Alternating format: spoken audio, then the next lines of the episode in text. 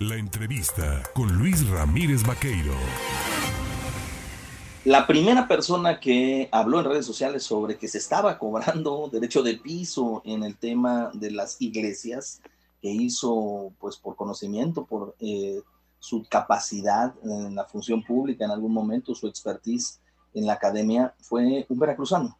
Es don Ignacio Morales de Chugax, procurador general de la República, exdirector del de, Colegio de México, y le agradezco, por supuesto, el tomarme el teléfono esta mañana. Don Ignacio, ¿cómo está? Bien, Luis, muy buenos días, buenos días al auditorio y buenos días al equipo que hace posible la transmisión de tu excelente programa. Muchas gracias. gracias por tomarnos el teléfono. En primera instancia, le preguntaría, lo que dijo hoy es nota nacional, o sea, ya dijeron los miembros de la Iglesia Católica en Jalisco que les están cobrando derecho de piso. ¿Esto es de un mundo irreal? Efectivamente, iglesias sujetas a cobro de piso, pero hasta los puestecitos en la calle, en muchas ciudades, eh, lo que llamamos el comercio ambulante o el comercio informal, no solamente tienen que pagar una cuota de corrupción a los inspectores correspondientes del municipio, del, del Estado o en este caso de la Ciudad de México, sino también eh, tienen que pagar una cuota diaria a las distintas organizaciones delictivas. Es decir, están sujetos ya a un doble, doble corruptela o triple, cuádruple impuesto. Y, y esto es eh, una, una forma delictiva muy subterránea, desde luego, muy silenciosa, pero no menos peligrosa porque quien incumple con el cobro de piso o de paso, no solamente se expone a, a que lo golpeen, lo dañen, lo hieran, lo lesionen o inclusive expone la vida si opone resistencia.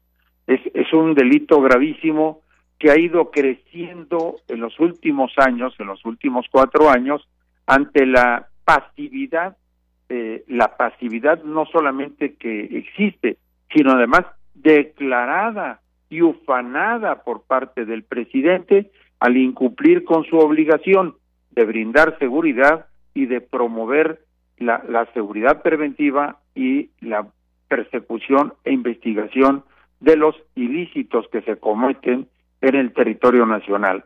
Como ejemplo, no solamente en el tema de la, de la extorsión, sino en el tema de la migración. Lo que acaba de ocurrir es monstruoso. Y se busca que los medios se dirijan en sus baterías, algunos, hacia Estados Unidos y la crítica hacia la policía migratoria de Estados Unidos, pero no ven la, la viga en el ojo propio, porque los migrantes que llegaron a Texas pasaron casi sin lugar a dudas por todo el territorio nacional.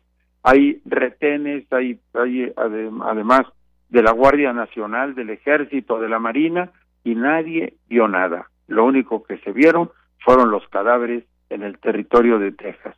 Me parece que todo esto debe llamar la atención del Ejecutivo y del Gobierno en general, hacer un ejercicio autocrítico y realmente cambiar el sistema de seguridad pública, o mejor dicho, ponerlo en práctica, porque no es ningún sistema dar abrazos en lugar de balazos, cuidar a los delincuentes, proteger a los delincuentes, respetar los derechos humanos de los delincuentes, mientras los homicidios crecen exponencialmente. Nada más el día de ayer se cometieron 83 homicidios intencionales en la República Mexicana, la mayor cantidad, por supuesto, ahora le tocó a Guanajuato. Pero ¿Qué, eh, está es pasando, una ola de violencia don Ignacio? don Ignacio, ¿qué está pasando desde la óptica de un experto en el derecho, de un académico? cuando, cuando tenemos, por ejemplo, eh, eh, porque se escribió hace más de 100 años, la política como vocación del sociólogo alemán Max Weber nos decía pues que el monopolio de la violencia era la definición del Estado, ¿no? El Estado tenía esa garantía, era el predominante de la filosofía del derecho, de la filosofía política, al menos en el siglo XX. ¿Qué cosa ve en esta materia el gobierno de la Cuarta Transformación? Digamos que el gobierno federal ha abdicado, renunciado, declinado la función de brindar seguridad a la población. Eh, está claro que la Guardia Nacional como las Fuerzas Armadas tienen la obligación de no meterse, la obligación de no contestar, la obligación de no participar, salvo que el mando superior, o sea, el presidente se los ordene en algún evento. Pero inclusive, pues en el caso del Culiacanazo, que todo que se ha hecho muy famoso, después de un mes el propio presidente aceptó que el que había dado la orden de que no se actuara había sido él mismo. Después de tratar de buscar responsables por todos lados o de a quién eh, enviar la culpa, al final de cuentas se lo aceptó. Entonces, está claro que es la política del gobierno federal, no hacer nada. Y no hacer nada es exponernos a todos a la ley de la selva. Ahora bien, la policía y los militares, según esta visión beberiana, eh, serían los instrumentos, ¿no? Para poder eh, mantener el control o el orden de ese monopolio. Hoy, evidentemente, ya lo decía usted, por autorización del propio presidente, por instrucción del presidente, no intervienen.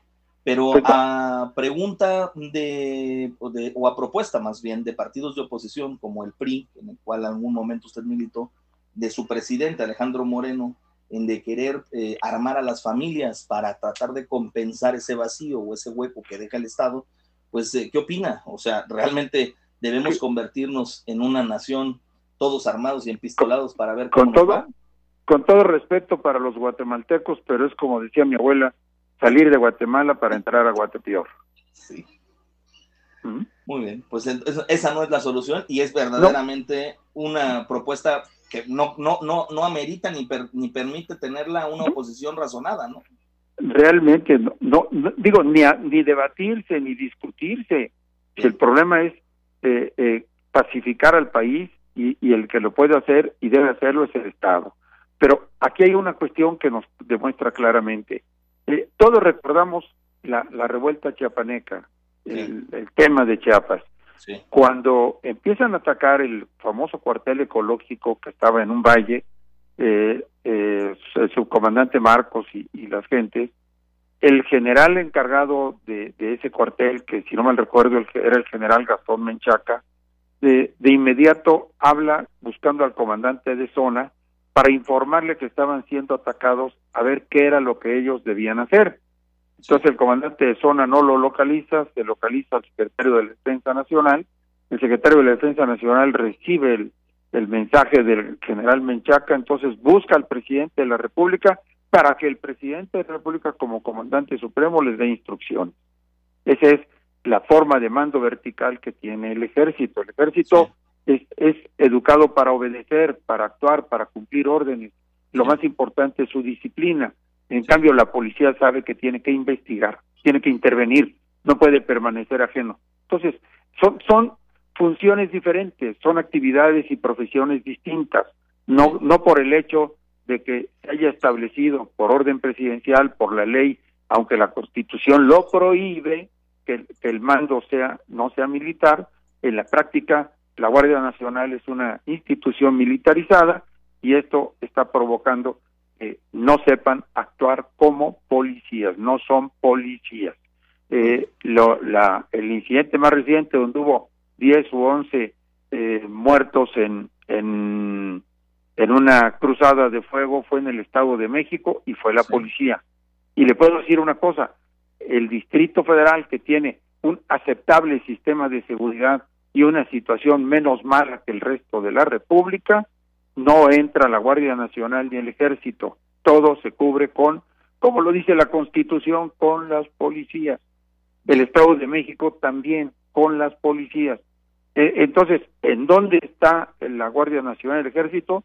Pues donde ocurre más violencia, donde hay más homicidios. Claro. Pues Paradójicamente.